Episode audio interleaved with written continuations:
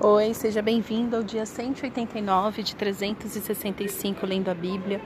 Estamos no livro de Salmos. Para hoje são desde o Salmo 120 até 125. Salmos bem curtos, inclusive. Mas o que eu quero conversar aqui com vocês é ele também, que é o queridinho daqueles que oram pedindo proteção para o Senhor. O Salmo curto, 121, só tem oito versículos, mas são versículos muito profundos. Então, vamos orar? Eleva os meus olhos para os montes. De onde virá o meu socorro? O meu socorro vem do Senhor, que fez o céu e a terra. Ele não permitirá que os seus pés vacilem, não dormitará aquele que guarda você. É certo que não dormita, nem dorme o guarda de Israel.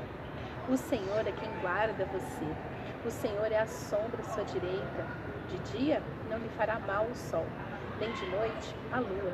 O Senhor guardará você de todo mal, guardará a sua alma. O Senhor guardará a sua saída e a sua entrada, desde agora e para sempre. Amém. É, este salmo ele não tem um, um específico autor. O título aqui na minha Bíblia está Deus, o nosso protetor. Fala até que é um cântico de peregrinação. É, o que eu gosto desse salmo é que ele começa com uma pergunta: Eleva os meus olhos para os montes.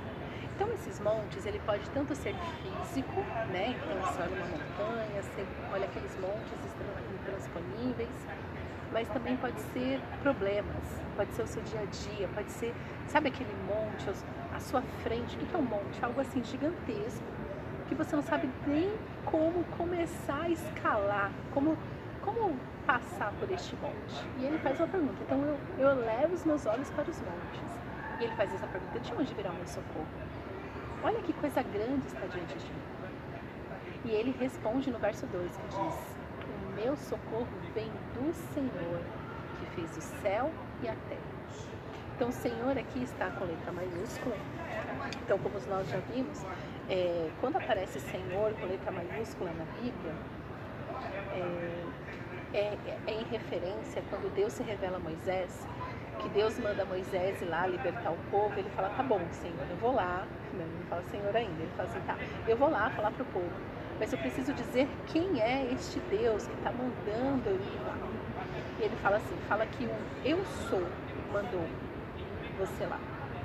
E aí, este eu sou, na transcrição, é, que nem é o nome do Senhor, né? Porque é um absurdo a gente saber o nome de Deus, porque é grandioso, porque é perfeito, porque é santo. Aí eles fazem lá um, né, um, uma abreviação que é o que nós chamamos de Yahvé, né? No hebraico, Yahvé. E nas Bíblias, geralmente na tradução eles chamam de Senhor, tudo com letra maiúscula. Então, esse Senhor. Pois bem, no verso 2 ele fala, meu socorro vem do Senhor, então vem do eu sou, vem do Deus, eu sou. E quem é este Deus? É o Deus que fez o céu e a terra. O que, que me chama a atenção nesse versículo? Que você tem que saber quem é o seu Deus. Você tem que saber quem é o eu sou. Então ele identifica, este Deus é o Deus que fez o céu e a terra.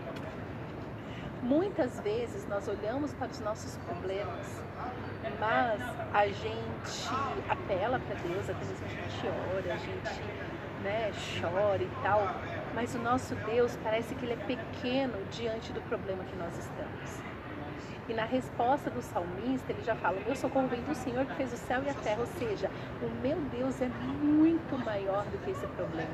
O meu Deus é o Deus Criador. Foi Ele que fez o céu e a terra. Então, quando você olha para o tamanho que é o seu Deus, este Deus Criador que fez todas as coisas. Então, quando eu falo que Ele fez o céu e a terra, dentro disso tem tudo que Ele fez. Você já olhou para o céu? Você também olha para cima, por que, que o céu é azul? Aí vem as explicações, gente, bem azul, porque é lindo o azul. Com essas nuvens, esse sol, ai, e ainda mais quando é pôr do sol, nascer do sol, que muda de cor, isso aqui, tão maravilhoso. E quando você olha para a terra, para a natureza, tudo que nela há, você fala, meu Deus, olha este Deus tão criativo que fez tudo em perfeita ordem. Deus fez tudo. Então o seu problema fica pequeno. Este monte se torna um montinho. Um montinho que você pode pisar tranquilamente. Você pode, porque o, o socorro que você precisa para transpassar este monte, para resolver este problema, vem do Senhor. E Ele que fez todas as coisas. Então, é, né, tem algumas, ah, não olhe para o seu problema, olhe para o seu Deus. Não, olhe para o seu problema. Mas lembre-se, quem é que vai resolver este problema? Aonde está a sua resposta? Onde está o Senhor? Onde está o seu socorro? O seu socorro está no Senhor, que é Criador, que é grande, que é muito maior, que é infinito. Então eu amo isso, porque ele olha mesmo para o problema e fala, Deus, isso aqui eu não consigo resolver, isso aqui é muito difícil fala, mas o meu socorro vem do Senhor que fez o céu e a terra. E ele continua, ele não permitirá que os seus pés vacilem. Então nós já vimos aqui uma, uma questão de, dos salmistas darem ordens para suas almas. Então eles dão ordem.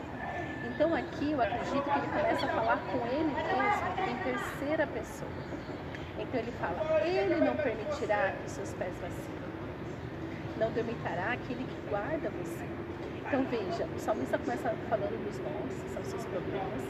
Depois ele olha para o Senhor e aí ele começa a dar uma ordem para as suas emoções. Ele começa a falar o que vai acontecer com ele em terceira pessoa. Então fala assim, ó, se este é o meu problema, se este é o meu monte, que eu não vejo solução, mas agora eu encontrei uma solução. Eu olhei e falei, nossa, o meu socorro vem do Senhor. Aí ele começa a dar uma ordem para ele, ele começa a se acalmar.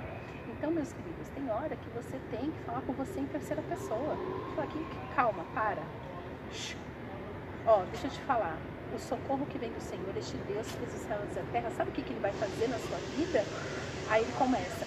Ele, ou seja, o Senhor não permitirá que os seus pés vacilem não dormitará aquele que guarda você. O Senhor que fez os céus e a terra, ele não, ele não dorme. Ele não vai dormir em serviço. Né? Tanto que no verso 4 é praticamente isso que ele fala. É um termo né, muito usado, né? Ah, isso daí está dormindo em serviço. Não, Deus não dorme em serviço. verso 4. É certo que não dormita, nem dorme o guarda de Israel.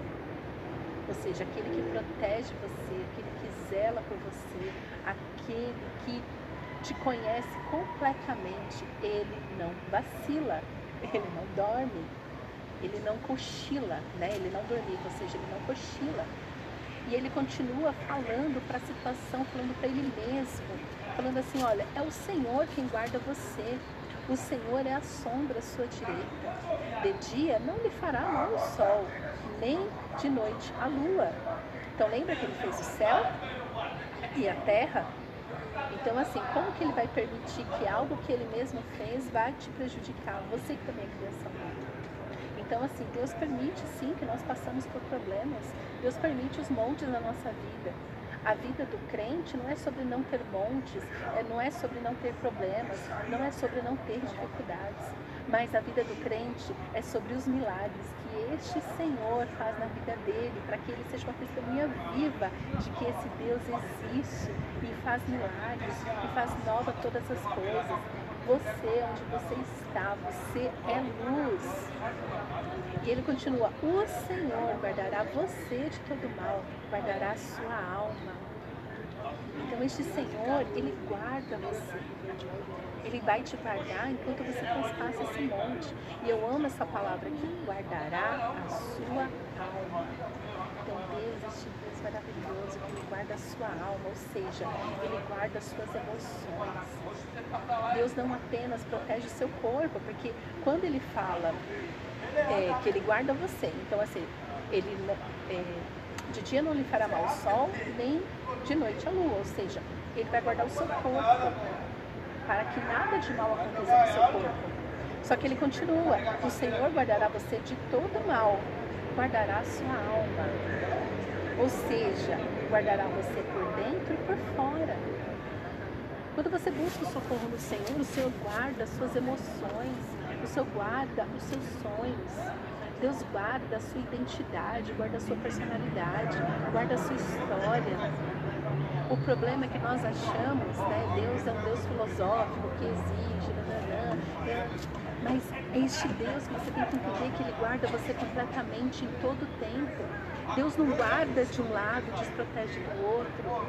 Não, Ele guarda você completamente, por dentro e por fora, e a sua alma, que é o seu fôlego de vida, que é a sua alegria de viver, está guardado nele, não tem nada. Por isso que lá na frente os apóstolos dizem: é, Deus não vai permitir que nenhum mal te aconteça se você não for capaz de suportá-lo.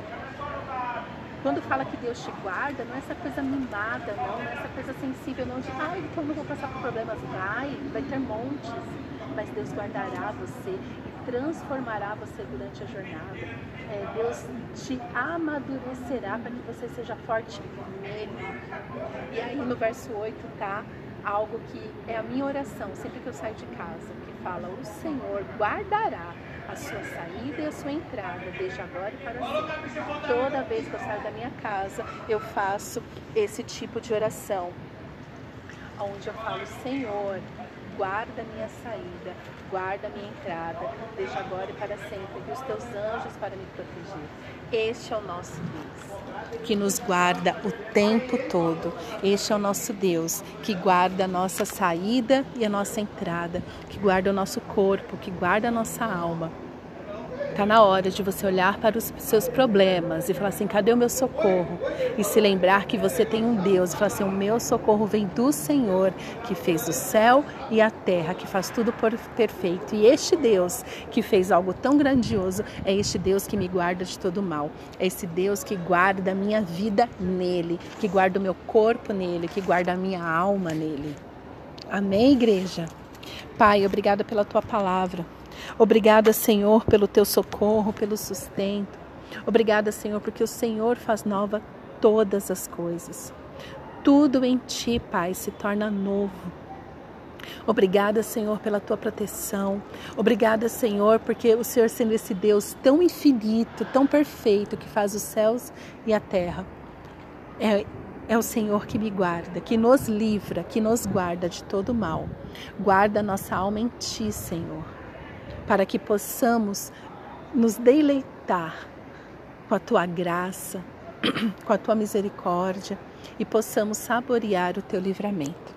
Abençoa-nos, Senhor, com a tua proteção de uma maneira consciente. É o que te pedimos, Paizinho, em nome de Jesus. Amém.